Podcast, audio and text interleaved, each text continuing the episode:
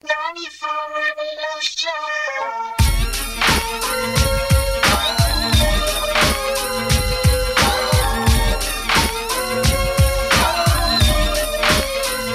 hit the loot juice and pulls up in the deuce. He gives me the scoop about the fake ass truths and how niggas out there wanna play. I take another hit of the wet and then I blast away. How far, player?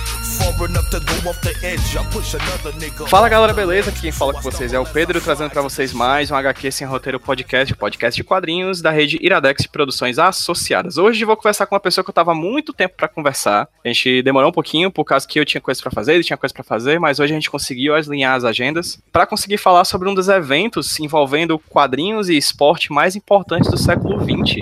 Você concorda, Daniel? Ah, com toda certeza, cara. Pois, Daniel, fala pra quem tá ouvindo a gente aí, quem é você, meu querido? Bom, boa tarde a todos, boa tarde a todas. Meu nome é Daniel, Daniel de Oliveira Batista. É, eu sou graduado em História pela Universidade Federal do Ceará e eu tenho mestrado em Antropologia pela Universidade Federal de Minas Gerais e estou ainda na metade do desenvolvimento do meu doutorado, também em Antropologia pela Universidade Federal de Minas Gerais. E, assim, é, eu fui convidado aí pelo Pedro, um cara muito bacana, muito gente boa, ficou muito interessado em algumas coisas que eu que eu, eu não estudei de maneira mais profunda, mas eu mencionei que passaram pela minha, pelas minhas pesquisas acadêmicas, então vim aqui apresentar algumas ideias, algumas questões, a, alguns pontos, e assim, para quem não sabe, eu pesquiso identidade negra, no meu mestrado eu pesquisei identidade negra a partir da figura do boxeador Muhammad Ali, que é o que nos levou até essa, essa conversa aqui, e no doutorado eu estou pesquisando identidade negra com gênero, especificando, é, voltado especificamente para a questão da masculinidade negra. Mas isso é uma outra temática. Eu acho que agora a, o importante é, é, focar um pouco no, em, um ponto muito específico da trajetória do Muhammad Ali, explicar um pouco quem é ele, explicar um pouco qual a importância dele, principalmente para o mundo pop, para o mundo, mundo nerd também, a inserção que ele tem nos diversos âmbitos da, da, desse mundo pop. Então, eu acho que a gente pode ir desenrolando por aí. Sim, perfeitamente. Eu conheci o Daniel por causa do pessoal do Tapioca Mecânica, que é um grupo daqui do Ceará que realiza eventos na, na cidade. O Daniel foi um dos convidados do bate-papo que eles fizeram sobre Pantera Negra, não foi, Daniel? Sim, sim. Isso é realizado aqui na Livraria Cultura de Fortaleza. E aí eu conheci o Daniel ali, virtualmente, né, digitalmente, mas posteriormente a gente acabou se conhecendo pessoalmente, num, num outro evento, inclusive, que foi sobre Guerra, Guerra Infinita. E aí, no caso, nessas conversas, o Daniel foi falar sobre Pantera Negra, o cara, o que é que tu estuda, brother? E aí tu falou que tu estudava Muhammad Ali, e aí encaixou perfeitamente, porque eu acredito que uma das coisas que eu, eu já falei isso algumas vezes em algumas gravações do HQ Sem Roteiro, que uma das coisas que eu mais gosto do programa é quando a gente parte do tema quadrinhos, mas a gente aborda diversas outras coisas, quando na verdade o quadrinho não é o fim, mas é o começo, né? E aí a gente estava conversando sobre o Muhammad Ali e você chegou a falar rapidamente sobre que, na, na, creio que na sua pesquisa você chegou inclusive a discutir e escrever um pouco sobre o grande evento que eu estava falando aqui no começo do programa do século XX, que foi a luta dele com o Superman, né? Uhum. Pois é, e aí no caso a gente vai falar um pouquinho sobre esse evento esportivo. Se quiser já dar uma introdução aí rápida, Daniel, sobre o que foi, mas acho que é importante a gente falar que aqui, principalmente, a gente vai falar sobre quadrinhos também, mas principalmente sobre a figura do Muhammad Ali, que foi a pesquisa de mestrado do, do Daniel. Mas fala assim, só por cima, Daniel, o que foi essa luta do século? É, eu acho que a gente pode. É, eu acho que rola da gente começar a apresentar a própria imagem também do Muhammad Ali, que eu não sei se é, se é uma figura conhecida por todos, é uma figura muito famosa, tanto no mundo esportivo quanto no meio político, no, no ativismo político também, mas que às vezes a gente acaba esquecendo, acaba perdendo um pouco a figura dele, assim, o que, que ele representava, quem ele era, o que ele fez. Então, vou tentar dar uma introduçãozinha rápida do Muhammad Ali para poder, poder introduzir. É, falar de como foi importante essa questão de ter um boxeador negro lutando contra o Superman. Eu posso aproveitar e já fazer uma pergunta em cima dessa sua, desse seu comentário? Claro, Fala como claro. é que você chegou no tema Muhammad Ali, por favor, na sua pesquisa. Pronto. É, eu estava numa época bem complicada da minha vida, em que eu estava tentando, é, assim, eu tinha me formado, mas não tinha conseguido um emprego, eu estava tentando um, é, entrar num programa de pós-graduação, eu não sabia ainda bem o que, que, eu ia pesquisar, eu queria pesquisar alguma coisa vinculada à identidade negra, era um, é uma temática muito importante para mim. Então, assim, eu acabei tentando pesquisar várias coisas influindo, é, é, várias coisas que trabalhassem com essa temática, mas eu acabava sempre trabalhando com temática da escravidão, com análise de, de arquivos, arquivos e documentos antigos, mas no fim das contas eu não dominava tão bem, porque é, uma tema, é um recorte muito específico e eu, eu via que eu tinha uma atuação muito mais militante do que uma atuação meramente acadêmica, alguma coisa do tipo. Então, eu tinha abandonado um pouco esses projetos, mesmo porque hoje eu percebo que é muito complicado. Toda vez que você vai estudar a identidade negra, toda vez que você vai estudar a, a, a, a, participação da população negra no meio social, a gente sempre se refere à escravidão, então isso é, um, é, é, em termos representativos é bem problemático, mas na época eu ainda não tinha percebido isso, então eu deixei um projeto um pouco de lado, Aí, como eu não tinha muita coisa, eu, eu precisava preencher meu tempo livre de alguma maneira, eu acabei entrando numa academia de boxe. Na época, eu morava no interior de Minas Gerais.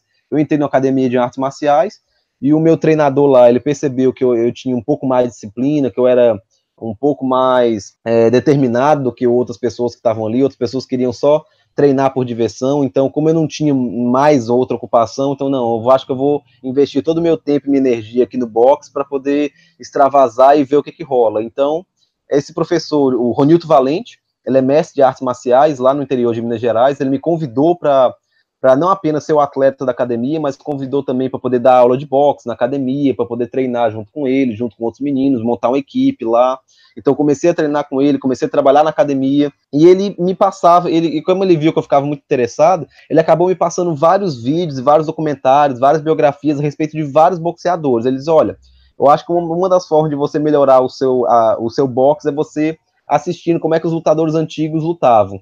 E ele me passou vários, vários, um material muito extenso, muito vasto, de vários boxeadores, e um deles era o Muhammad Ali. Quando eu comecei a colher esse material especificamente a respeito do Muhammad Ali, eu vi que a trajetória biográfica dele tinha que, coisas muito bacanas, tinham coisas muito é, muito intrigantes que, que me deixaram assim, é, é, que me deixaram instigado a pesquisar um pouco mais sobre ele, eu comecei a elaborar esse projeto, sabe? Então, eu comecei praticando boxe como hobby, depois eu tentei fazer disso uma profissão, depois eu acabei fazendo disso uma pesquisa de, de mestrado, sabe? Então, eu peguei esse material que meu antigo treinador me deu, eu comecei a estudar esse material de uma maneira mais criteriosa, comecei a selecionar os pontos e aspectos que eu achava interessante, e a partir disso eu montei um projeto de pesquisa, é, minha dissertação de mestrado, em cima da biografia do Muhammad Ali, que era um boxeador, mas que além de ser boxeador e além de ser negro, ele era um militante político, e ele, e ele conseguiu utilizar a prática esportiva do boxe na década de 60,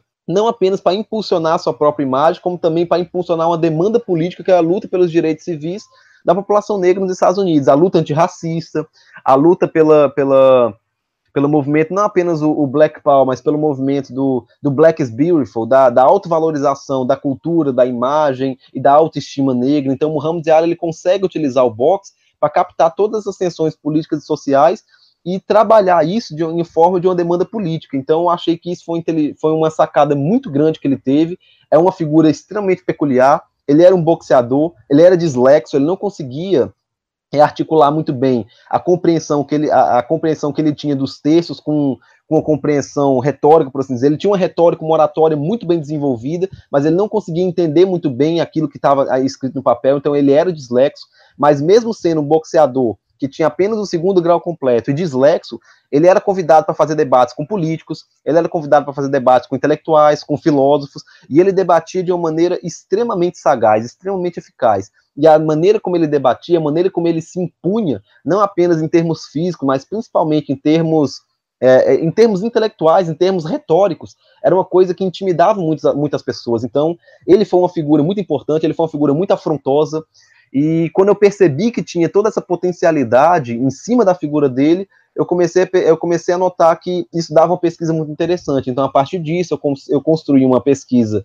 é, em cima da figura do Muhammad Ali, pesquisei um pouco da prática esportiva do boxe, o que essa prática esportiva representava na década de 60 nos Estados Unidos, o que ela passou a representar hoje também, eu procurei fazer esse paralelo com o tempo presente, e como ela foi utilizada para poder servir como um ponto de debate, um ponto de desenvolvimento das pautas políticas que estavam em voga. Então, fui um pouco nessa linha, foi a partir daí que eu consegui, que eu conheci o Ali, a partir da prática esportiva do boxe, foi a partir daí que eu desenvolvi também a minha dissertação de mestrado, que já foi defendida lá. Perfeito, Daniel. E como você mesmo falou, você chegou a ver e perceber como é que era a importância do boxe, do, da prática esportiva do boxe na sociedade estadunidense da época. O que era o boxe para a época? Bom, o boxe ele representava um, uma espécie de ascensão social. Na época, o, os negros ainda viviam no meio social estadunidense é, dentro da, da questão das, das leis de Jim Crow, que eram as leis de segregação racial. Então, os negros não podiam frequentar os mesmos espaços que os brancos, eles não tinham o mesmo acesso à educação que os brancos,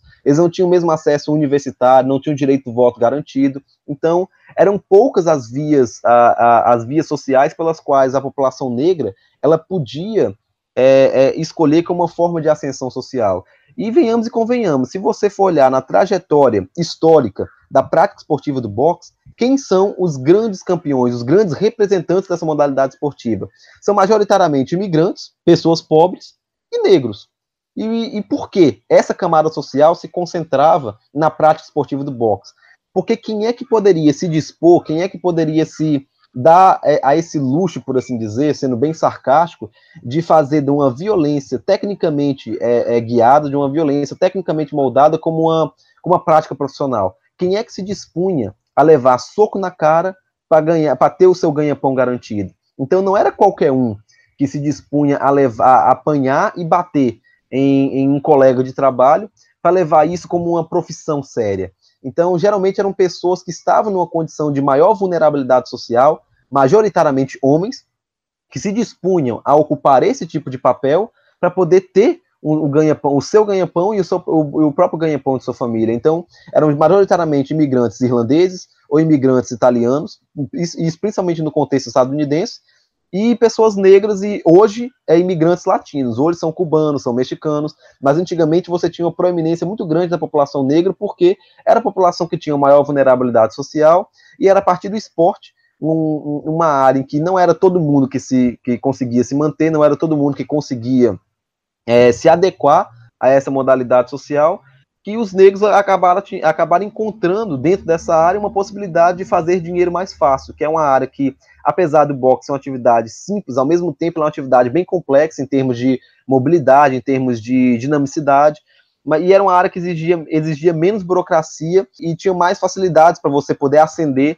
dentro da própria prática esportiva, do que o basquete, do que o futebol americano, do que o beisebol. Então você não tinha tantas ligas. Então, tanto é que durante muito tempo o boxe ele foi, ele foi dominado pela máfia, pela máfia italiana e pela própria máfia do tráfico de drogas nos Estados Unidos. Então, o, tráfico de drogas e a máfia ela, ela patrocinavam a, a, grande parte das lutas de boxe. Então, os negros viram nesse, nesse, é, nessa prática esportiva um espaço muito privilegiado para conseguir é, é, é, angariar uma, um espaço de ascensão social. E cá entre nós é um espaço muito complicado, é um espaço muito problemático, é um espaço que requer muito sacrifício, não apenas sacrifícios morais ou sacrifícios psicológicos, mas sacrifícios físicos mesmo. Você está expondo seu corpo a uma violência tecnicamente conduzida, uma violência tecni tecnicamente guiada, então é uma prática sofrida, é uma prática que mais te retira do que, do que, te, do que te dá, mas foi uma prática que nos Estados Unidos, na, nas décadas de 30, 40, 50, 60, é uma prática muito muito muito em voga, uma prática muito consolidada. Então, a partir desse espaço, a população negra conseguia também garantir um pouco de sua ascensão social. Já sobre o Muhammad Ali, ele não nasceu Muhammad Ali, né? Não, não. Muhammad Ali, na realidade, é o, é o seu nome, vamos dizer assim, o seu nome islâmico, seu nome militante. Muhammad Ali, ele nasceu Cassius Marcelo Clay Jr.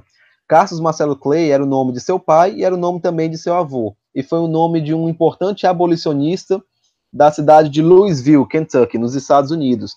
E, e por que, que houve essa mudança de Cassius Clay para Muhammad Ali? No final da década de, no início da década de 60, Muhammad Ali ele vai conhecer um grupo, é, é, um grupo que luta pelos direitos civis dos negros, mas que luta por uma outra vertente diferente de, Mar, de Martin Luther King, chamado Nação do Islã.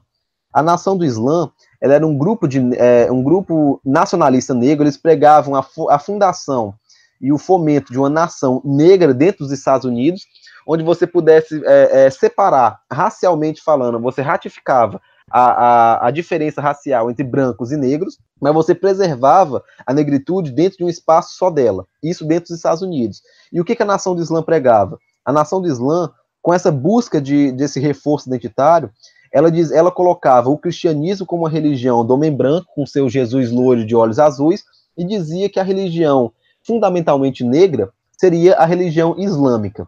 A partir daí, eles fazem uma interpretação não ortodoxa do, do Alcorão, que é o livro base do, do islamismo, e a partir dessa interpretação não ortodoxa, ela cria uma vertente muito específica de um islamismo muito localizado dentro dos Estados Unidos, onde começa a pregar que eh, os negros precisavam voltar para sua para suas raízes de fato, para suas raízes essenciais. E nessas raízes, nós, é, os negros deveriam renegar várias coisas que foram imputadas a eles de maneira violenta dentro do processo colonial.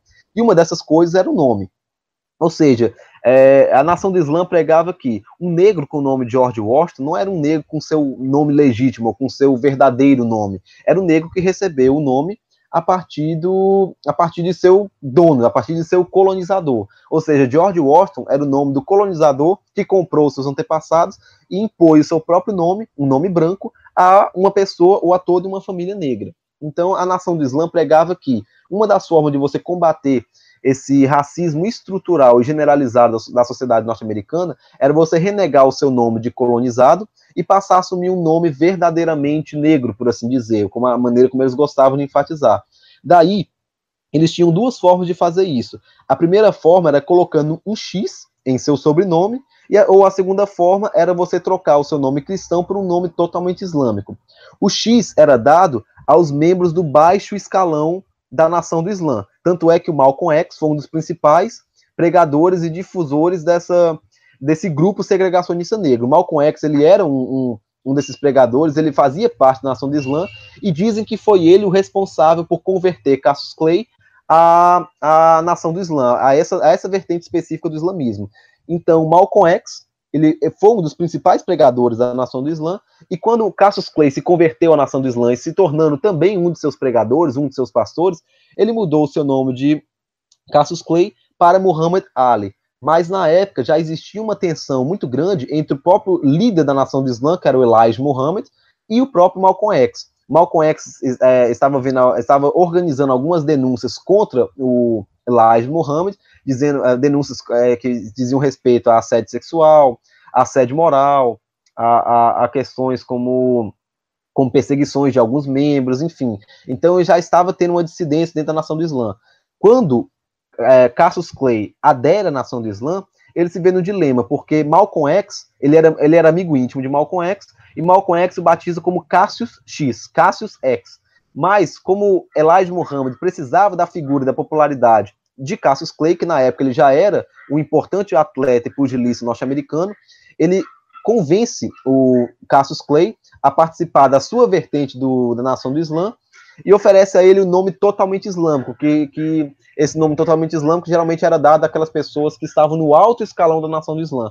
Então, ao invés de Cassius X, ele passa a ser Muhammad Ali. Muhammad significa o escolhido e Ali significa a estrela mais brilhante. Então, ele dá esse nome para para Cassius Clay, e Cassius Clay acaba aderindo à vertente da nação do Islã do Elijah Muhammad, enquanto Malcolm X acaba se tornando, é, é, acaba rompendo com a nação do Islã, e em 1965, logo, logo em seguida, ele é assassinado. Aí ninguém sabe por quê, se por membros do FBI, se por membros da própria nação do Islã, se por membros do governo, mas ele acaba sendo assassinado, e Muhammad Ali acaba prevalecendo, Cassius Clay acaba prevalecendo na condição de Muhammad Ali. Excelente, Daniel. E é massa porque a gente está indo e voltando no tempo a partir da figura do Muhammad Ali. E como você mesmo falou, ele muda o nome quando já era uma figura influente no meio do boxe mundial, não é isso? Sim, sim. Como é que foi essa escalada para o sucesso do Muhammad Ali? Olha, essa escalada para o sucesso, ela se deu de uma maneira muito, muito diferente muito peculiar porque na época em que o Ali começou, uh, na época que o, o, então Cassius Clay, garoto Cassius Clay, ele começa a construir uma carreira dentro do, do mundo pugilístico, do mundo do boxe, o boxe ele ainda era dominado pela máfia, pela máfia do tráfico de bebidas, pelo tráfico de drogas, então a máfia ainda dominava a, a grande parte da promoção dos eventos do boxe. E os boxeadores, eles eram apenas muitas vezes como peões no meio desse jogo, eles eram grandes estrelas, grandes atletas,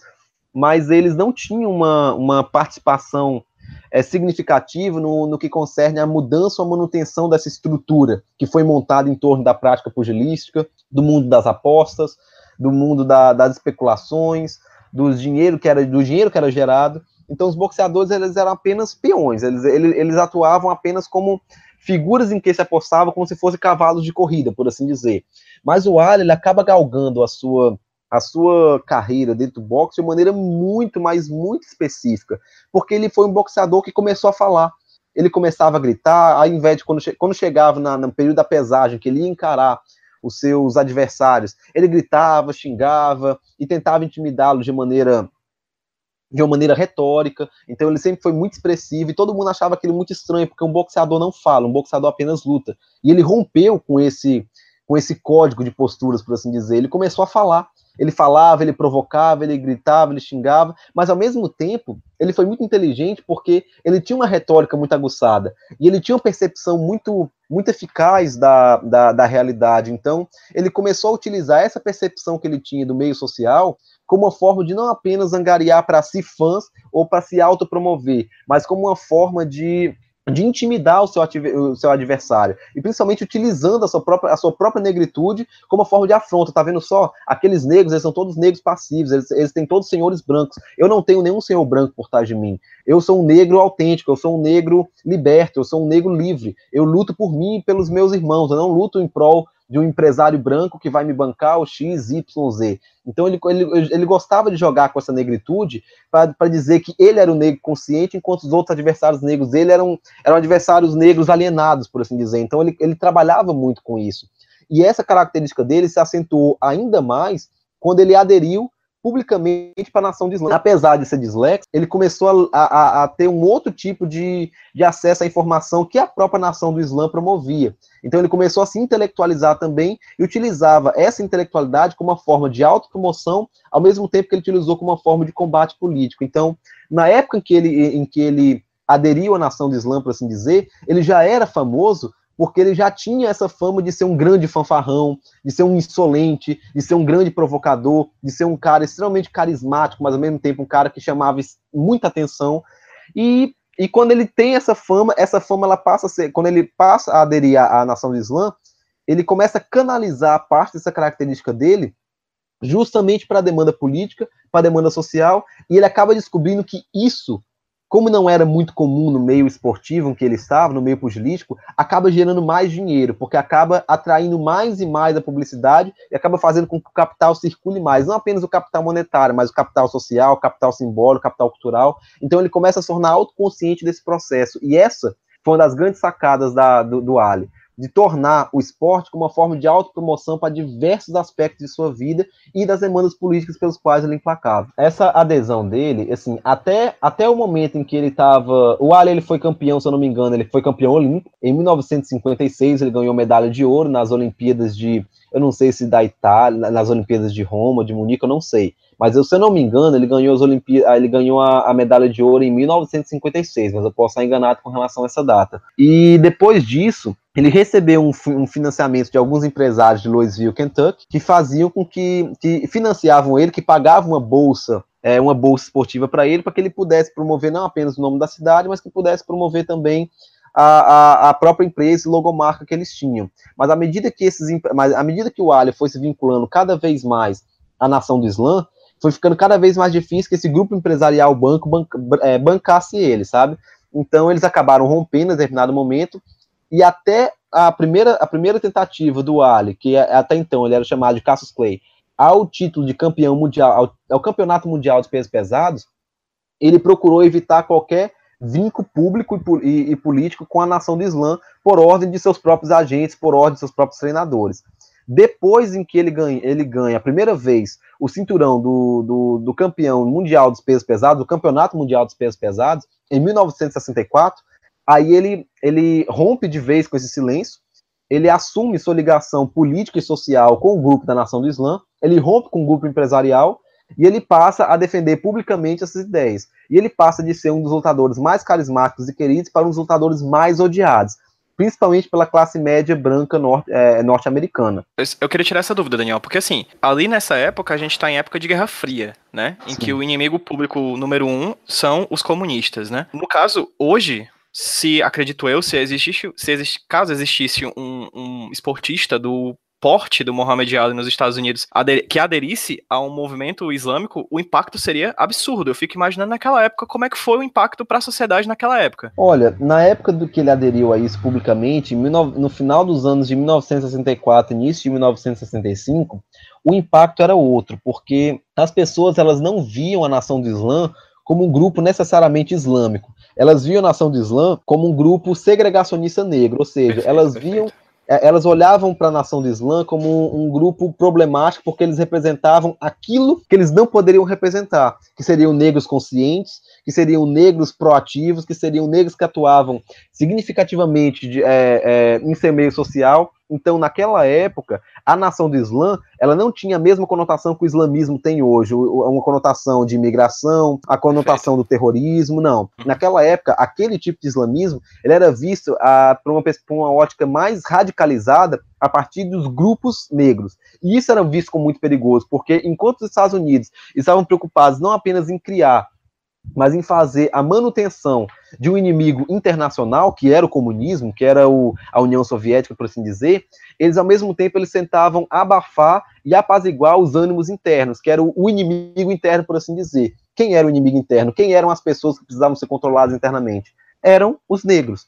E, e, e foi uma época em que a efervescência dos movimentos sociais negros, é, Nação do Islã, é, movimento pelos direitos civis, encabeçados pelo Martin Luther King, você tem os Panteras Negras, então foi uma época que isso eclodiu vários movimentos identitários negros de várias, várias naturezas, de várias espécies, várias espécies, e, e, e esse, esses grupos, eles afrontavam muito o imaginário social norte-americano na época, e um desses grupos que afrontavam demais era justamente a nação do Islã, principalmente pelo seu principal representante, que era o Malcolm X, que era um representante culto, que era um representante instruído, que era um representante que era, era convidado para não apenas para programas de talk show, mas ele era convidado para debater com políticos, era convidado para debater com é, representações públicas como da, da polícia, como do, do Senado, como de uma prefeitura, como de uma campanha é, eleitoral. Então, ele está, ele, na condição de pastor da, da nação do Islã, ele acabou sendo um grande representante e difusor desse movimento identitário específico. Então, isso fez com que grande parte da população branca norte-americana tivesse um temor, porque ele era um negro instruído. E ele passou a parte dessa instrução justamente para o Muhammad Ali. E o Muhammad Ali encabeçou talvez uma parte mais incisiva e radical desse movimento, que era aquela parte que afrontava diretamente e sem muita e sem muita maquiagem, sabe? Tanto é que uma das características muito importantes que a gente pode observar nas várias entrevistas que o Muhammad Ali deu ao longo de sua vida foi que toda vez que ele falava para a câmera, ele falava olhando diretamente para a câmera e apontando para a câmera. Isso era uma coisa extremamente ofensiva para o pessoal da época, porque era, era, como se fosse uma forma de intimidação.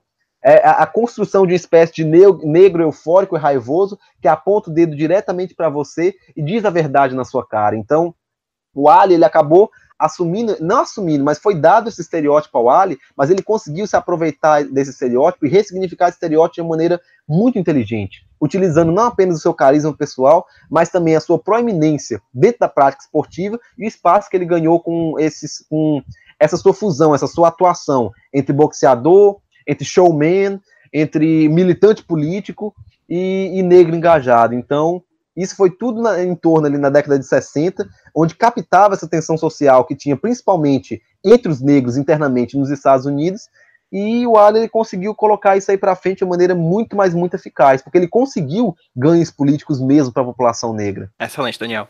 E no caso você pontuou uma coisa, eu tô só pensando, sim, sim. nós que tu deixa aberto, para a gente poder contemplar todo esse espectro que foi o Muhammad Ali, por mais que é imposs seja impossível num podcast abarcar isso tudo, né? Mas você falou, por exemplo, das várias entrevistas dele e da relação dele com a câmera nos programas. Tu tem como falar um pouquinho sobre como é que foi a, a gente falou sobre a relação dele com a política e tudo mais, mas tu tem como falar um pouquinho da relação dele com a mídia? Como é que era a mídia via o Muhammad Ali? Porque assim, você falou que ele ia pros programas, acredito eu que ele também dava muita audiência, né? Nossa, ele dava muita audiência, tanto que toda vez que ele aparecia era uma euforia, porque tu, ele, ele já tinha uma característica por si só de ser um cara eloquente, de ser um cara extremamente magnético, de ser um cara que chamava muita atenção pelo seu jeito debochado, pelo seu jeito astucioso, pelo seu jeito sagaz de se colocar e pelo seu jeito muitas vezes extra, propositalmente extravagante. A extravagância dele diante das câmeras era uma coisa premeditada, era uma coisa pensada.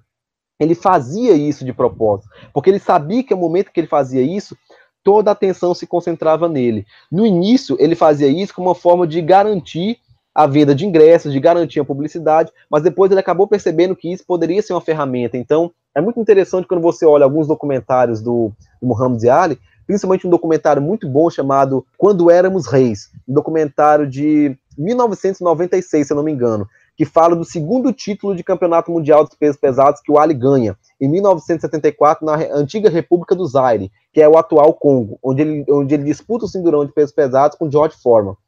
Nesse documentário, que você tem a participação de várias figuras é, é, interessantes, como treinadores da época, artistas e atletas do que, que se relacionaram com Ali em maior e menor medida. Nós temos também a participação do Spike Lee nesse, nesse documentário, como um dos entrevistados. E é muito interessante que esse é um documentário que vai falar dessa, segu dessa segunda luta do ar, não dessa, desse segundo campeonato mundial dos pesos pesados, e que fala da importância que foi esse campeonato para a população negra, que era Don King, um promotor de, de boxe negro, que estava promovendo uma luta entre dois grandes boxeadores negros na África. Então, dois afro-americanos, a equipe promotora do evento era toda negra, a disputa do cinturão dos pesos pesados foi na África, e o mais interessante é que é, esse documentário não mostra apenas o que foi a luta de boxe, mas mostra os bastidores dessa luta e mostra várias entrevistas, desde o momento em que o Ali ainda estava nos Estados Unidos até o momento em que o Ali vai para a África, e a maneira como o Ali é, manipula essa questão da identidade negra a seu favor, e é muito interessante que em um dos momentos desse documentário ele fala: é, é muito fácil eu chegar e entrar, entrar no ringue e ganhar, ganhar ou perder uma luta, mas o mais difícil é eu conseguir angariar fundos, é eu conseguir trazer notoriedade para os meus irmãos caídos e dormindo no asfalto, tanto em Louisville, Kentucky, como aqui na, na República do Zaire, no Congo. E como é que eu posso fazer isso? Deus me deu uma grande habilidade, que foi lutar boxe, mas também Deus me deu uma outra grande habilidade, uma, grande, uma outra grande oportunidade, que foi poder gravar esse tipo de filme e mostrar para os meus irmãos que estão no Alabama, que estão no Texas, que estão em Kentucky, que estão em Nova York, que estão em Las Vegas, que estão em Nevada. Eu posso mostrar para todos os negros que estão nessas cidades como eles são parecidos com os negros que estão aqui na África e dizer, olha só, Tá vendo esse filme que eu gravei? Você é igual a esses caras. Nós somos uma pessoa só. Então, esse nível de autoconsciência é, é, é, é, fantástico, é fantástico. Você não via um atleta fazendo isso, você não via sequer um filósofo fazendo isso. E o, e o Ali, ele não apenas ele sabia jogar com a mídia, mas ele tinha autoconsciência que a sua imagem vendia. E ele utilizava essa imagem para poder afrontar a, a, a, os meios de poder, para poder afrontar a opinião pública e principalmente para promover parte de suas demandas políticas. Eu me lembro que tem um trecho muito importante, um documentário que inclusive está no Netflix, um documentário chamado Enfrentando Ali, um documentário de 2009, onde, é, onde é, o produtor pegou vários é, é, rivais boxeadores do período do período em que Ali estava na ativa como profissional, entrevistou cada um desses boxeadores e perguntava o que foi para você lutar contra o Muhammad Ali na década de 60, na década de 70. E é engraçado que alguns deles falou, eu me lembro que quando eu fui treinar a primeira vez na academia em que o Ali treinava, eles juntaram uma gama de repórteres e perguntaram para ele, mas assim, você tem alguma declaração para fazer? O que que você, o que que você como negro é, é, tem a nos dizer? E o Ali olhava assim para ele e diz: é, bom, eu acho que em primeiro lugar o próprio nome negro é problemático. E isso é um boxeador, dislexo, falando para falando para as câmeras. E, e o pessoal perguntava, mas por que, que você acha que o nome negro é problemático? Aí ele, os italianos vêm da Itália, os poloneses vêm da Polônia, os franceses vêm da França, os alemães vêm da Alemanha, os ingleses vêm da Inglaterra. Qual país se chama negro? Nós estamos em todos os lugares, mas nós não pertencemos a nenhum lugar. Então, esse para mim é um tipo de fala sensacional que mostra uma consciência não apenas política, mas uma consciência inclusive midiática, porque ele tinha noção que aquilo estava sendo espalhado para o mundo, ele tinha noção que aquilo estava sendo divulgado. E quando ele pergunta qual país se chama negro, ele diz: o negro é uma invenção. Vocês inventaram o negro e hoje o negro não pertence a nenhum lugar. Então, isso é um tipo de consciência extremamente sagaz. É, e por isso que eu, eu gostei tanto da figura do Ali, por isso que a figura do Ali foi tão importante para mim, porque nenhum nenhum boxeador, nenhuma figura do meio militante, do meio intelectual conseguiu ser tão eficaz e tão proeminente como o próprio Ali. Tô levemente arrepiado pela, pela paráfrase aí do Muhammad Ali, tô bem arrepiado, mas vamos voltar um pouquinho para falar um pouquinho sobre a figura dele, que a gente já falou muito dele como figura política, como figura, como figura midiática. E cara, no esporte, tu consegue fazer um resumão de, do que foi Muhammad Ali no esporte? Cara, o Ali ele foi simplesmente um divisor de águas na prática esportiva do boxe. Porque os boxeadores, assim, o boxe ele sempre foi tido como uma prática esportiva violenta. O boxe, é uma, o boxe era uma prática esportiva, é uma prática esportiva que mexe muito com o seu psicológico, mas que você depende muito também do seu físico. Ou seja, é uma troca de socos, é ver quem tem a maior resistência para dar e receber socos e quem consegue ficar chegar em pé ao final, ao final de cada round, ao final de cada disputa. E os estilos de luta de boxe são muito variados. As pessoas pensam que apenas pelo fato de você você utilizar só as mãos é uma arte marcial extremamente limitada, mas não é. E, e, a grande parte dos boxeadores, assim, existe um boxeador que gosta de lutar a curta distância, existe um boxeador que luta a longa distância. Cada golpe do boxe ele faz com que você tenha um estilo diferente de aproximação ou de distanciamento.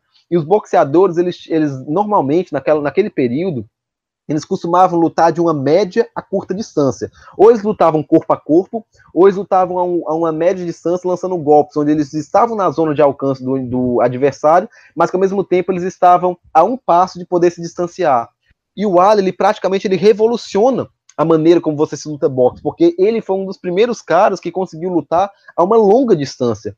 Ele tinha uma envergadura de um braço, do braço dele, é relativamente longa. Então ele conseguia lançar os jabs dele para marcar uma distância. E ele era muito, mas muito rápido. Ele tinha um preparo físico muito bom. Então o Ali, na condição de boxeador, ele conseguiu revolucionar a, a, a maneira como se lutava boxe, porque além de lutar a longa distância de uma maneira eficaz, ele fazia uma coisa que nenhum boxeador conseguiu fazer. Ele dançava na ponta dos pés. Ele não lutava com a guarda alta, a guarda do Ali era completamente baixa.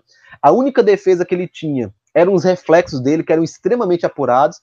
Ele lutava muito na base do contra-ataque e na longa distância. Então, ele, ele ficava dançando na ponta dos pés, ele ficava pulando, saltitando de um lado para o outro dentro dos rings e ninguém conseguia pegar, porque ele tinha uma mobilidade extremamente aguçada, extremamente desenvolvida. E se você juntar a mobilidade que ele desenvolvia, que ele tinha desenvolvido, juntamente com os reflexos apurados dele, o estilo de luta a longa distância dele e esse estilo jocoso, fez com que ele fez com que ele se tornasse um dos boxeadores no auge dele. Ele foi o maior boxeador de todos os tempos. Tanto é que quando ele ganhou o Campeonato Mundial dos Pesos Pesados pela primeira vez em 1964, ele se tornou o campeão mais novo da história até então, até aquele momento, a ganhar um campeonato mundial. Ele ganhou um campeonato mundial com 21, 22 anos de idade.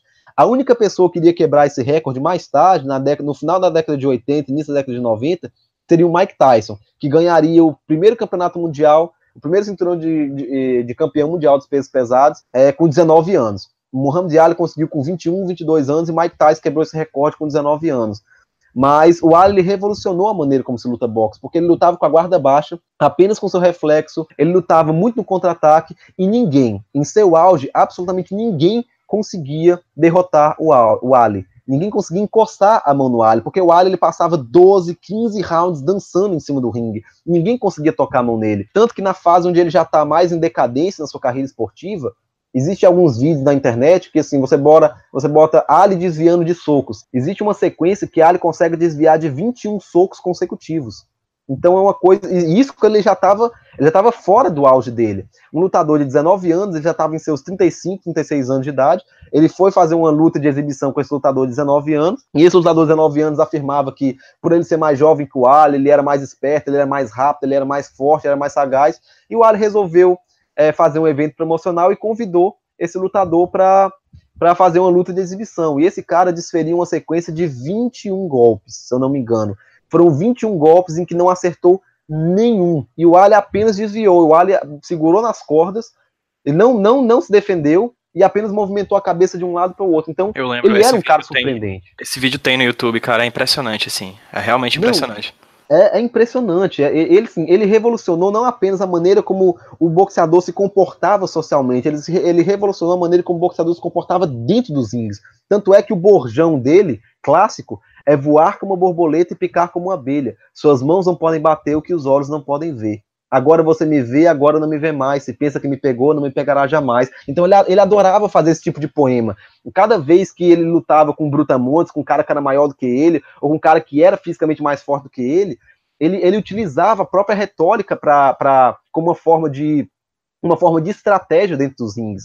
Ele era um lutador que, além de ter uma grande mobilidade, além de ter grandes reflexos, ele, ele gostava de caçoar dos boxeadores dentro dos próprios rings. Ele lutava conversando com, com, com o rapaz, como uma forma de, de desestabilizar o adversário psicologicamente. E ele fez muito isso com o George Foreman. George Foreman, ele tinha, na época que ele lutou contra o George Foreman, em 1974, ele tinha em torno de 32, 33 anos. E o George Foreman tinha 26 anos, 25, 26 anos.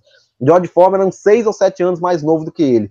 George Foreman era mais novo, George Foreman era mais forte, George Foreman nocauteou todos os adversários que o Ali já tinha lutado no primeiro round. Então todo mundo achava que o Ali já estava fadado ao fracasso.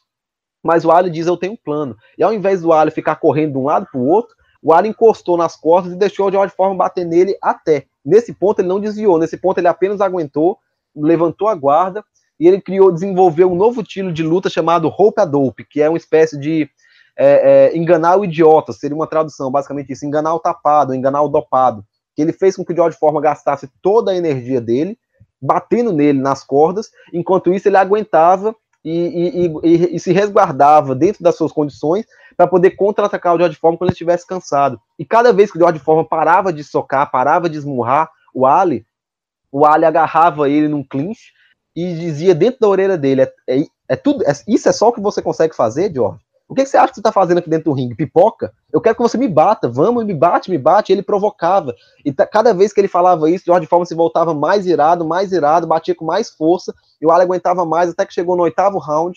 O, o George Foreman já estava completamente sem energia. O Ali não correu, o Ali não desviou, aguentou todos os socos. E depois, quando ele viu que o cara estava cansado, ele deu um contragolpe e nocauteou ele. Então, o Ali ele tinha essa estratégia não apenas física, mas ele desenvolveu uma estratégia psicológica de provocação dentro e fora dos rings, que fazia com que os adversários ficassem completamente desestabilizados emocionalmente a lutar contra ele. Tanto é que muitas pessoas perguntavam para ele se ele seria capaz de lutar contra George Foreman, se ele seria capaz de ficar dançando 12, 13, 15 rounds como ele fazia na época que ele era mais novo, com 22 anos de idade, agora já estava velho, com 32, e perguntavam para ele: Ali, você ainda é capaz de dançar em cima do ringue? E ele perguntava, e ele, e ele respondia: Você acha que eu não sou mais capaz de dançar?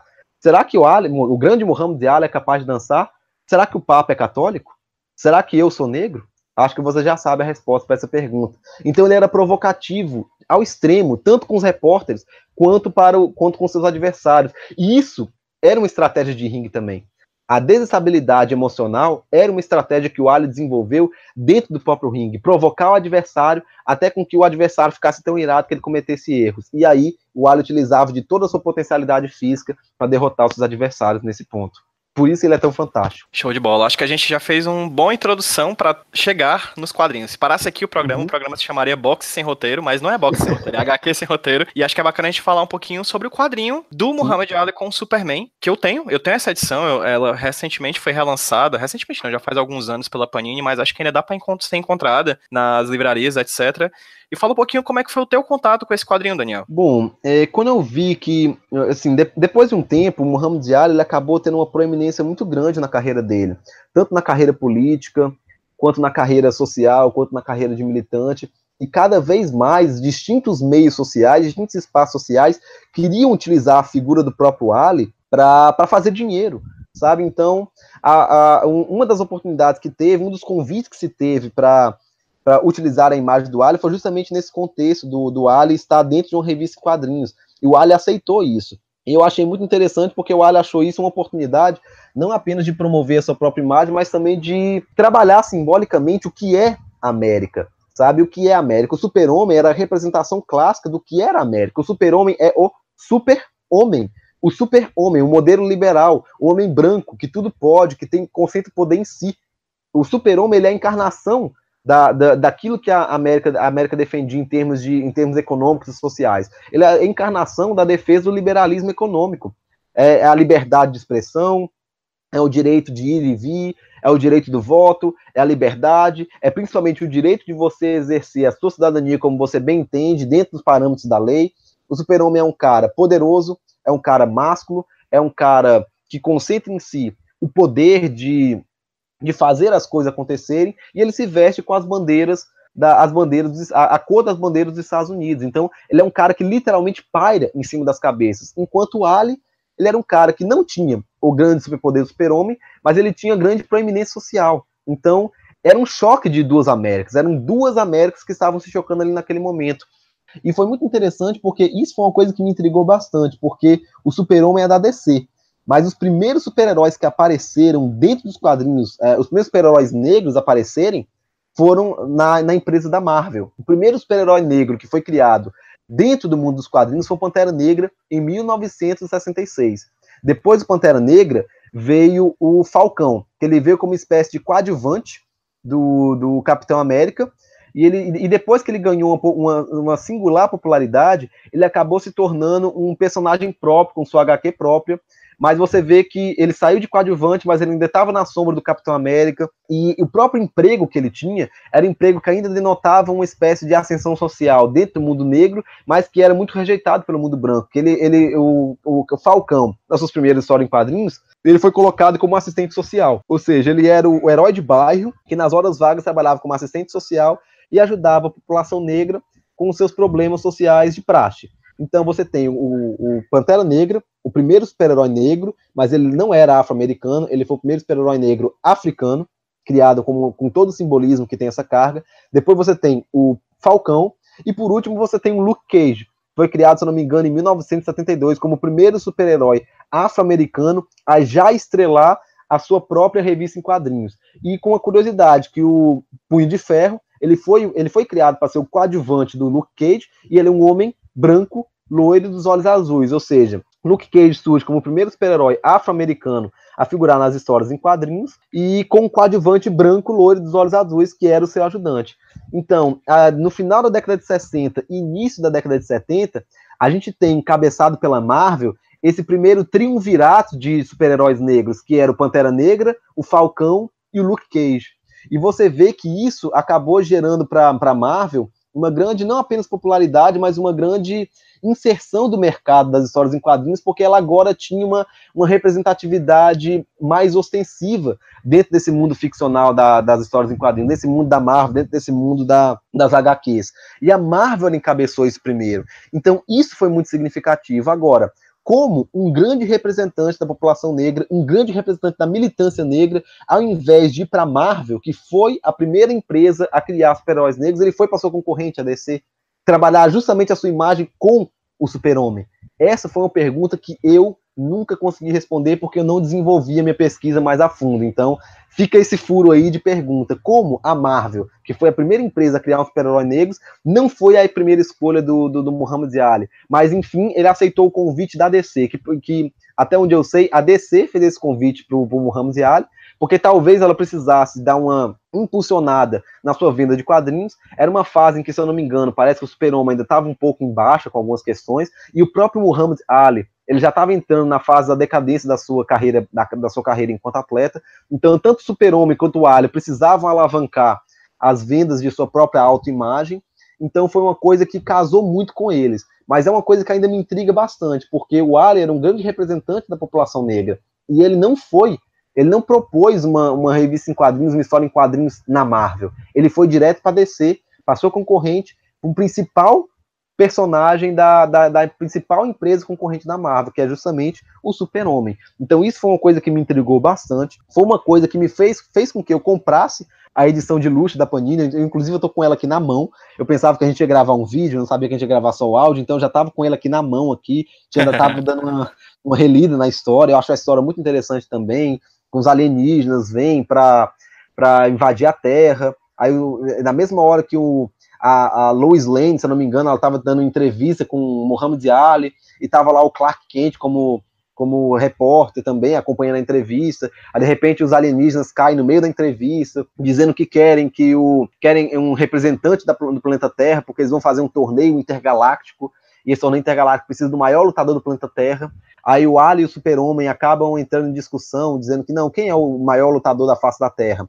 Ah, então vamos fazer o seguinte: eu vou te treinar.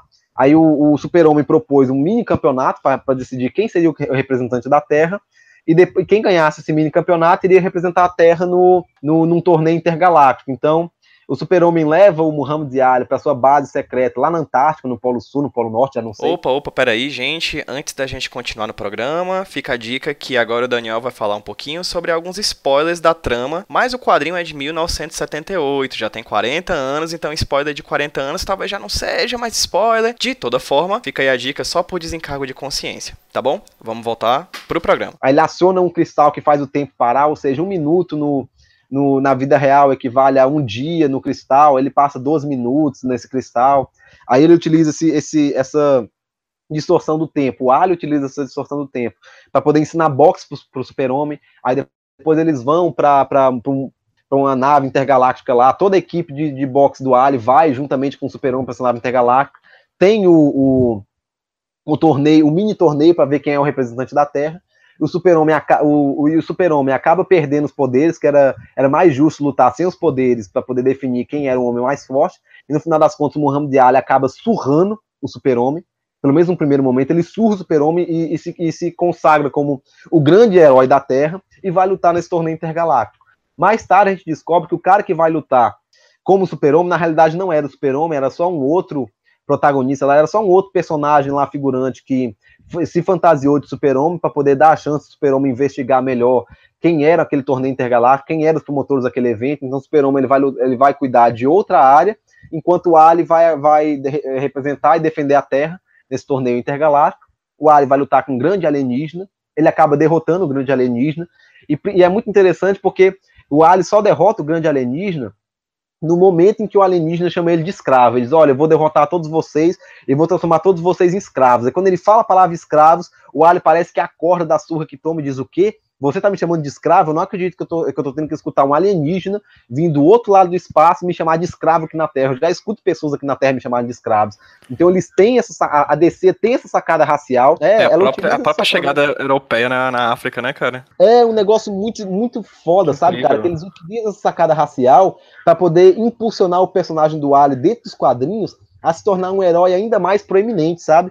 Então, quando ele é chamado de escravo pelo alienígena, o Ali fica completamente irado, parece que ele não recebeu nenhum tipo de soco, parece que ele não, ele não apanhou nem um pouco. Ele recupera todas as forças, dá uma surra no alienígena e vence a, esse torneio intergaláctico protegendo a Terra. E depois o Super-Homem descobre que tem outros caras envolvidos lá também. Aí ele faz aquilo que ele sempre faz, é, destrói as naves no espaço e tudo. E no fim das contas, quando termina o quadrinho, tá lá o Ali apertando a mão do super-homem, dizendo: Eu acho que nós dois somos dois grandes super-homens, nós dois somos dois grandes super-heróis mas eu ainda sou o maior. Então, assim, é uma sacada muito foda. Muito foda, porque o Alice promoveu dentro e fora dos rings, dizendo: Eu sou o maior de todos. I am the greatest. Tanto é que o apelido dele dentro da, dos rings era The Greatest, o maior. Então, no, no final dos quadrinhos, ele ainda aparece apertando a mão do super-homem, dizendo: Nós dois somos grandes super-heróis, mas eu ainda sou o maior. Então, isso é uma sacada fantástica, sabe? Eu acho que essa foi uma grande sacada de marketing tanto para o Ali, porque eu acho que na época que esse quadrinho foi lançado, o Ali já estava no final de sua carreira, o Ali já não estava mais com o mesmo desempenho nos rings, mas isso serviu ainda mais para impulsionar a imagem do Ali. O Super-Homem também parece que estava numa fase não muito boa, então isso ajudou a fazer com que o público afro-americano comprasse revistinha em quadrinhos do Super-Homem, tivesse uma identificação maior com o Super-Homem, já que o Super-Homem foi derrotado e surrado pelo Muhammad Ali nos quadrinhos, então isso teve um peso muito significativo também e eu acho essa história fantástica, porque ela faz como um boxeador disléxico. O trabalho dele seria apenas bater nos outros, ele consegue chegar ao ponto de estrelar um quadrinho com o super-homem. Então, isso para mim é, uma, é sensacional. É sensacional perceber e ter tido a oportunidade de estudar isso. Perfeito, Daniel.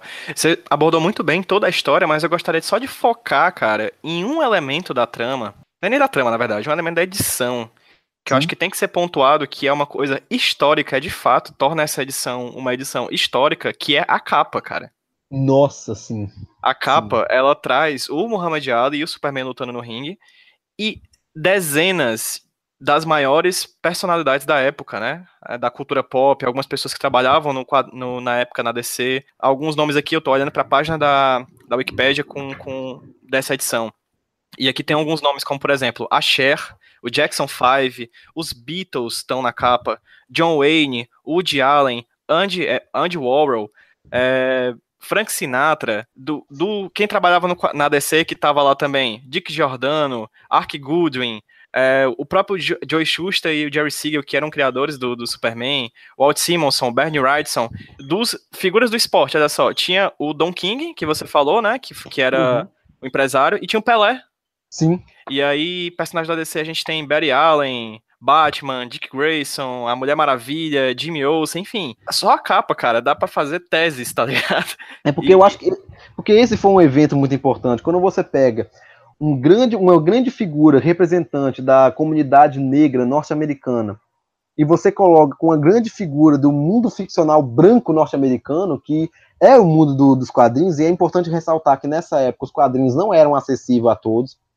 Os quadrinhos eles tinham um público muito específico, era a classe média branca. Então, quando você tem essa classe média branca, que é uma classe, classe média branca, masculina, e adolescente que, que nessa época estava consumindo os quadrinhos. E quando você vê que você pega uma figura que foi durante muito tempo rechaçada, durante muito tempo atacada, durante muito tempo ogerizada pela classe média branca, quando você pega essa figura e você coloca ao lado de um grande símbolo da América branca norte-americana, então, você tem um evento muito singular. E a própria capa é fantástica. Você tem aqui realmente uma lista. Eu, tô, eu, tô, eu comprei a edição de luxo, eu precisava ter essa edição de luxo. E se a gente for pegar na edição de luxo, você vê que tem 150, 172 pessoas né, é, nessa capa. O Pelé, assim, eu, eu, fiquei muito surpreso quando eu vi o Pelé aqui também. Eu, nossa, não acredito, eles colocaram um Pelé. Foi um evento não apenas esportivo, e não apenas ficcional também. Ele foi um evento simbólico. Ele foi um evento simbólico onde várias estrelas estavam presentes ali, naquela luta, naquele torneio, naquele encontro, naquele crossover entre a ficção e realidade, para não apenas se promover, mas para dar uma para dar um tom de seriedade na importância que foi esse encontro. Você precisa dessas figuras proeminentes para dizer, olha só, isso é um encontro de dois mundos. E esses dois mundos, eles têm que ser vistos pelos melhores de nosso mundo. Então, você tem a, a, a, presença de pessoas como o Pelé, Don King, a própria produção da, da, da DC nessa capa é você dizer: nós estamos assistindo esse espetáculo, esse encontro de dois mundos completamente adversos. Nós estamos aqui e nós precisamos presenciar isso. É uma coisa de poucos, é uma coisa de eleitos, sabe? A capa, sim, eu acho que você está super certo, Pedro. A capa, ela, ela em si, ela dava uma, ela dava uma tese. Ela em si. Tanto é que a, é interessante o número, o número aqui traduzido. A luta para salvar a Terra de guerreiros vindo das estrelas, Superman versus Muhammad Ali. Então, isso é um grande número. Isso é um evento intergaláctico. A primeira vez que uma figura negra que era detestada e que passou a cair nas graças do público, ela passou a, a referendar um evento simbólico em termos em termos intergalácticos, sabe? Assim, é, parece um exagero da, da minha parte, mas é como você colocar o negro em outro tipo de cenário. É como você colocar o negro. O negro agora não está mais lutando nos guetos. Ele não está mais restrito apenas à sua jaula, onde ele bate em outro negro para ganhar dinheiro. Agora, ele está lutando numa outra esfera, numa esfera extraterrena. Ele ultrapassou a sua barreira social para poder estar em um outro tipo de plano, representando aquilo que ele sabe representar.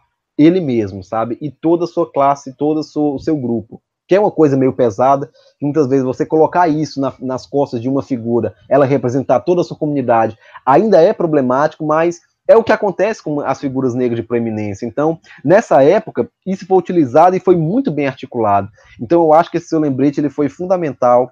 A capa, ela é sim um dos maiores, é, uma das maiores e melhores coisas que tem nessa história é a capa. Porque, é, é, se eu não me engano, eu acho que a própria edição de luxo vem contando a história de confecção dessa. A história de confecção desse próprio quadrinho.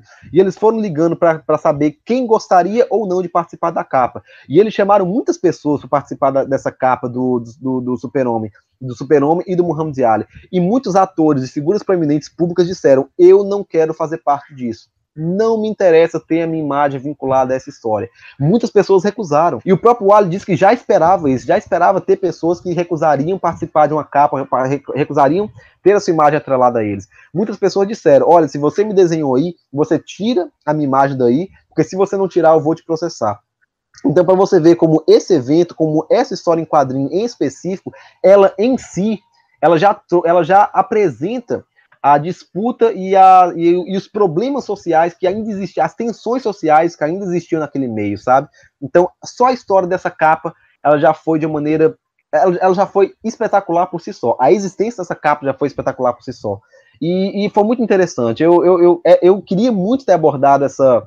É, a, a história desse quadrinho, a representação desse quadrinho, a simbologia desse quadrinho dentro da minha dissertação, mas é, num trabalho acadêmico, na dissertação, a gente tem que escolher aquilo que entra, aquilo que não entra, e isso, infelizmente, foi aquilo que teve que sair, mas que eu penso em trabalhar isso em uma outra oportunidade, então, então é, é basicamente isso. Ah, espero que sim, cara. Eu quero muito ver um artigo, quero muito ver alguma coisa tu relacionada a isso, porque, enfim, dá para perceber que você manja muito de Muhammad Ali, gosta muito de quadrinhos e que unir esses dois seria um, enfim, um trabalho excepcional. É, eu, assim, a minha inserção, por, por, incrível que pareça, até minha dissertação de mestrado, eu não era um grande fã de histórias em quadrinhos, mas depois que eu comecei a ver a história do Ali, depois que eu comecei a ver que a inserção dele se dava em distintos espaços, não apenas em espaços físicos, como espaços simbólicos e metafóricos também. Aí eu comecei a pesquisar o que era a o que era para uma pessoa negra é, estar dentro desse espaço, estar sendo representado nesse espaço. E foi aí que eu comecei a pesquisar as histórias em quadrinhos. Foi assim, não sou um pesquisador de história em quadrinhos, hoje eu sou apenas um fã e um fã muito é, muito inicial, um fã muito muito humilde ainda, não não entendo muito de, de histórias em quadrinhos, mas eu passei a, a, pesquisar e ler histórias em quadrinhos a partir do Ali. E depois do Ali eu, eu comecei a pesquisar quem foram os primeiros super-heróis negros, aonde eles apareceram, quem eram eles, Aí do Alien eu fui pro Luke Cage, do Luke Cage eu fui pro, pro Falcão, do Falcão eu fui pro Pantera Negra, do Pantera Negra eu fui pro Blade, aí depois eu fui pros X-Men, aí eu fiz todo esse percurso Marvel, me concentrei muito ali naquele lançamento das graphic novels. Foi a partir do Alien que eu comecei a pesquisar uma série de outros espaços, foi a partir do Alien que eu comecei a tentar entender o que era a representação nesses espaços e e hoje eu sou muito grato porque assim, apesar de não entender ainda a fundo o universo dos quadrinhos, eu, o pouco que eu tenho, o pouco que eu entendo, eu devo muito a essa minha pesquisa, eu devo muito a essa, essa minha busca pela, pela figura do Alien. Então, é, eu gostaria também de escrever um dia algumas, algumas, algumas coisas a respeito dos super-heróis que eu pesquisei, que eu pesquisei com o intuito de inserir na minha pesquisa, mas que no fim das contas eu acabei não, não conseguindo. Luke Cage, Pantera Negra, o próprio Blade também, a história do personagem Blade é uma história muito interessante, tem pontos que são muito muito significativos. Então, eu gostaria também depois de abordar, de fazer uma, uma, uma recapitulada dos principais super-heróis negros, principalmente da Marvel, que foi, foi que puxou esse bonde, a DC puxou esse bonde depois, mas a Marvel trouxe esse bonde com a gente também, de uma maneira muito bem elaborada, de uma maneira muito bem construída. Então, eu, assim, eu tenho, eu, eu tenho uma predileção pela Marvel porque foi a empresa que eu comecei a estudar primeiro. E foi a empresa que eu comecei a ver que teve um cuidado muito significativo no momento de, da elaboração de cada um desses personagens. Então, é, eu tenho um apreço pelos personagens da Marvel por conta disso, por conta de uma questão política, mas que depois se tornou uma questão é, pessoal, uma questão subjetiva. Então, é, eu também gostaria, de, é, se eu tiver uma oportunidade, assim, se eu tiver um tempo maior, de sentar, de pesquisar um pouco mais a fundo, de escrever alguma coisa sobre isso. Tem algumas ideias para artigos, mas por hora eles estão eles meio guardadinhos ali na gaveta até ter uma até surgir oportunidade básica para poder soltar essas ideias e soltar as, essas reflexões que eu tenho acumulado ao longo do tempo. E com certeza quando elas saírem, eu e todos os ouvintes do HQ Sem Roteiro estarão aqui para ler, porque realmente, vou nem mentir que eu acho que esse foi um dos melhores papos que a gente já teve aqui no HQ Sem Roteiro, minha querida. Para conhecer um pouco mais sobre o Ali, onde é que a gente pode encontrar livros ou, ou documentários que você acha interessante para quem quer conhecer um pouco mais sobre essa figura tão incrível? Tem aquela frase que o mágico nunca revela seu, os seus truques, os segredos dos seus truques. Mas eu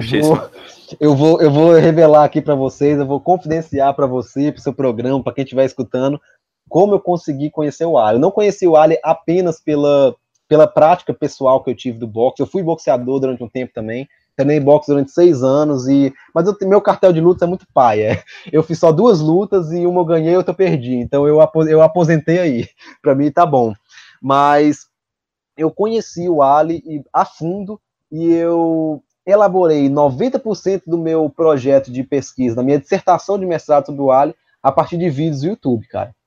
Foi o YouTube que me possibilitou construir uma construir uma pesquisa mais sólida a respeito do Muhammad Ali, porque uma das grandes singularidades do Muhammad Ali é que ele foi uma das poucas personalidades que, que teve praticamente toda a sua vida gravada, toda a sua vida registrada em câmera. Então, isso é muito, é muito fantástico, porque você tem aspectos pessoais tem aspectos é, é, profissionais da vida dele que estão todos registrados em vídeos, em entrevistas, em documentários, e tá tudo muito acessível no YouTube.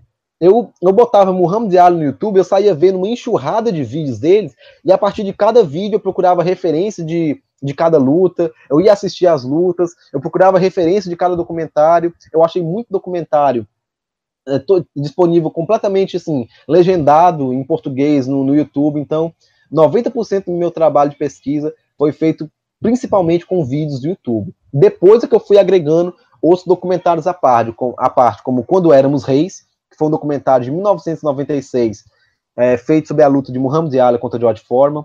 Tem o Enfrentando Ali, que tem no Netflix, um documentário de 2009, que é um, um documentário onde se faz entrevistas com, to, com os principais rivais pugilísticos do, do Muhammad Ali. Tem um documentário Eu Sou Ali, que foi um documentário, se não me engano, de 2014, que é muito bom também, que ele vai contar, além dos aspectos da vida profissional, ele procura entrevistar a família do Muhammad Ali. Muhammad Ali foi um cara que teve, se eu não me engano, quatro esposas, teve nove filhos, então é uma família muito extensa. Os casos extraconjugais, a questão da, da masculinidade negra a partir do Ali, é, a questão do, de como a, a, vida profissional interferia na, na, vida pessoal dele. Então, esse documentário foi um documentário muito importante, muito bacana também. E sem contar que tem outros documentários como é, Sport Centuries, que se não me engano é da ESPN, e tem outro documentário que era, que era da. Ah, eu não vou lembrar as empresas agora, mas tem vários documentários biográficos a respeito do Ali. E principalmente tem documentários que falam sobre as grandes lutas que o Ali protagonizou, como The Thriller em Manila, que é a terceira luta que ele tem contra um principal rival dele, Joe Fraser. Tem o documentário A Luta do Século, que é o documentário que vai falar sobre a primeira luta que ele teve contra o Joe Fraser, que foi em 1971, e a última luta com o Joe Fraser foi em, eh, foi em 1975. Tem, tem vários documentários. Tem o documentário dele com Larry Holmes, que foi a penúltima luta que ele teve. Tem o documentário da luta dele com o Leon Spinks, que é o documentário. Ah, não vou, não vou lembrar agora. Mas que já fala a respeito da, da decadência dele. Então tem várias, tem vários documentários, tem várias lutas. Cada luta tem um documentário em si. Tem, tem documentários que falam a respeito do primeiro título de campeão mundial dos pesos pesados que ele ganhou, que foi contra Sonny Liston em 1964, que mostra a superioridade técnica e psicológica do Ali sobre o Sonny Liston, que era um, o grande boxeador, o grande campeão da época. Então, assim, a partir do YouTube, eu fui desenvolvendo 90, 95% da minha pesquisa. Então, grande parte desses documentários eles têm na internet, grande parte eles têm todos no YouTube. É, é bem tranquilo, é bem tranquilo, é, é, é, é fácil de você acessar. Se você quiser encontrar sobre a história do Ali, a história do Ali está muito mais acessível no YouTube do que em livros. Existem vários livros também, várias biografias, mas eu recomendo principalmente a, a os vídeos que vão soltando no YouTube, porque são vídeos fantásticos, são vídeos sensacionais Existem vídeos que fazem uma espécie de highlights da, da carreira dele. Então tem vários vídeos que vão que vão resumindo as principais lutas que ele teve, os principais rivais. Então, eu conheci o Ali pelo YouTube. Eu recomendo a utilização dessa ferramenta, desse espaço da, da, internet, como um espaço de pesquisa também, como um espaço de investigação. Você consegue aprender muita coisa se você começar a estabelecer um critério com você, o que, que eu quero, o que, que eu não quero, como eu vou buscar, as palavras-chave. Então, eu recomendo demais para a gente que está nesse mundo, nesse mundo pop, para a gente que está nesse nessa cultura pop, nessa cultura do, do, da informação rápida da internet, eu recomendo demais é, é, o bom uso da, de alguns espaços, de algumas plataformas, como é o próprio YouTube. Show, Daniel, muito show mesmo. E você, cara, onde é que a gente consegue achar a tua produção? Onde é que a gente consegue achar a tua tese ou tua dissertação? Onde é que a gente consegue achar os textos que você produz? Onde a gente consegue te achar na internet? Não, me achar na internet, assim, é, é fácil. É só me achar no, no Facebook direitinho. Eu tenho a minha conta, Daniel Batista. Pode entrar em contato comigo, pode me adicionar lá. O meu trabalho, é, eu ainda tenho que, eu confesso que eu já passei do prazo, inclusive, já deveria ter, ter, ter é, deixado a minha, minha dissertação corrigida mesmo, mas a minha dissertação ainda não está corrigida, por isso que ela ainda não tem disponível, mas logo mais que ela tiver corrigida, logo mais que ela tiver toda acertada direitinho, eu já computo ela direitinho na, na biblioteca da UFMG, mas a minha dissertação, ela pode ser encontrada no banco de dados da UFMG, pelo menos a, vers a primeira versão, que eu, que eu registrei. Ela está em PDF. O nome da minha dissertação é Um Outro Tipo de Negro, Muhammad Ali, Box e a questão da identidade ética afrodescendente nos Estados Unidos. Eu acho que é uma coisa assim, já é um nome bem, é bem extenso, mas é um outro tipo de negro. Muhammad Ali, Box e a identidade negra nos Estados Unidos.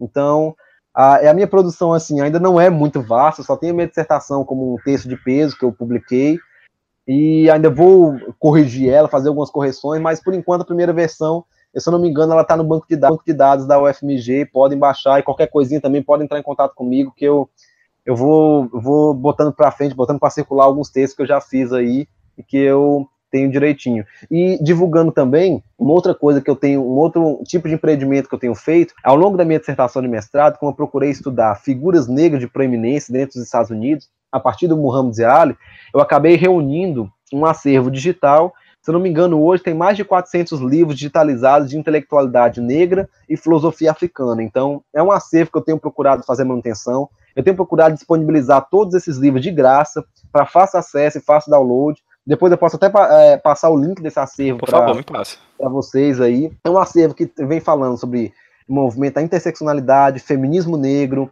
é intelectualidade negra, é pan-africanismo, é intelectualidade africana, filosofia africana, pós-colonialismo, decolonialismo. Então, eu tenho procurado fazer manutenção desse acervo para deixar mais fácil para as pessoas que querem pesquisar é, a cultura negra, a intelectualidade negra, a produção intelectual é, negra e africana, para que elas possam ter mais acesso, para que elas possam é, ter uma uma facilidade encontrar esse material. Nesse material também eu tenho cartas de Malcolm X a Martin Luther King, tenho discurso de Malcolm X transcrito, tenho discursos do, do Martin Luther King, tenho cartas do Martin Luther King também, tenho direitos civis digitalizado também, de, é, o Direitos Civis é publicado em 1965, acho que eu consegui pegar alguma coisa também. Tem alguns outros clássicos da, da, da intelectualidade negra, como William Du Bois, As Almas da Gente Negra, que é o líder do movimento pan-africanista, o próprio Franz Fanon. Então, eu procurei, eu estou procurando fazer a manutenção e divulgação desse acervo para todos aqueles que querem pesquisar a respeito da intelectualidade negra e filosofia africana, se sentirem à vontade de achar e acessar um espaço completamente gratuito para poder fazer sua pesquisa, baixar seu, o material e, e tocar para frente coisas importantes que a gente precisa tocar. Daniel, sensacional. Eu não tenho palavras para agradecer o papo de hoje, assim, foi sensacional. Você é uma pessoa maravilhosa, assim, um trabalho muito bacana, uma discussão muito bacana. Espero que você continue no seu doutorado e que mais cedo ou mais tarde você volte para poder ser mais um pesquisador de quadrinhos, meu querido. Muito obrigado de coração. Nada, cara, o agradecimento é meu, porque eu acho que isso não é, não é apenas importante esse pequeno reconhecimento que a gente às vezes tem de colegas, de pessoas que querem saber o que a gente está pesquisando, querem saber o que a gente está fazendo, mas mais importante do que um, esse pequeno reconhecimento, que é importante também, é muito gratificante a gente receber, a gente, a gente, a gente perceber isso na, na, na, nas pessoas, é, é poder participar desses momentos, é poder sair um pouco do meio acadêmico. Ah, não, eu tenho um doutorado, mas eu não falo apenas para pesquisadores, não gosto dessa, dessa coisa de, ah, não, vou apenas falar entre os renomados. Não, isso para mim é bobagem.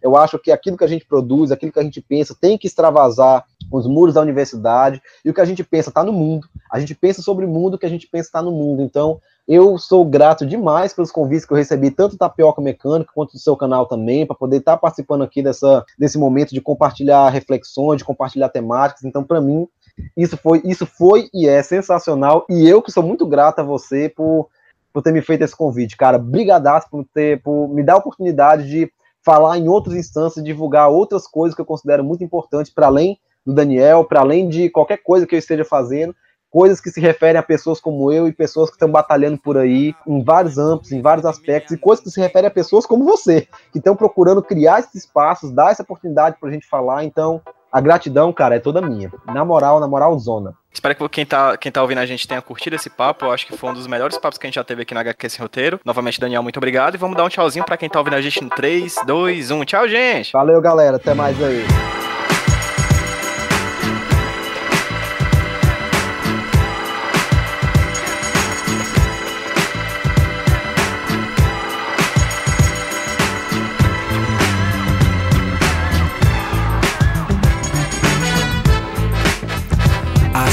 Face in front of me, still grainy from that old black and white TV. My whole family silent, watching you shape destiny with your two hands faster than the eye can see.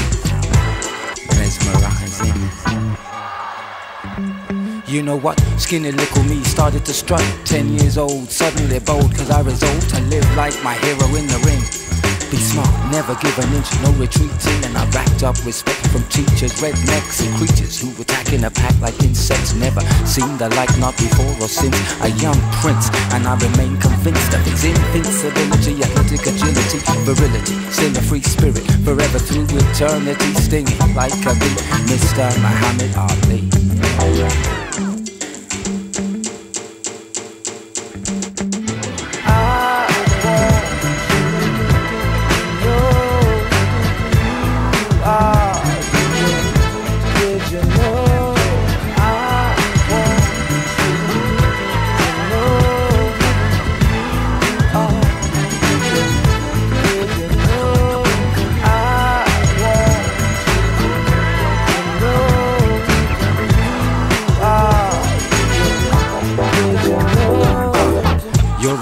Defy belief from the belly of the beast rising like yeast. my release from low self-esteem came when I saw you rapping on my TV screen. Float like a butterfly that described my walk to school. After fight night, I felt so cool, cause I was the greatest too.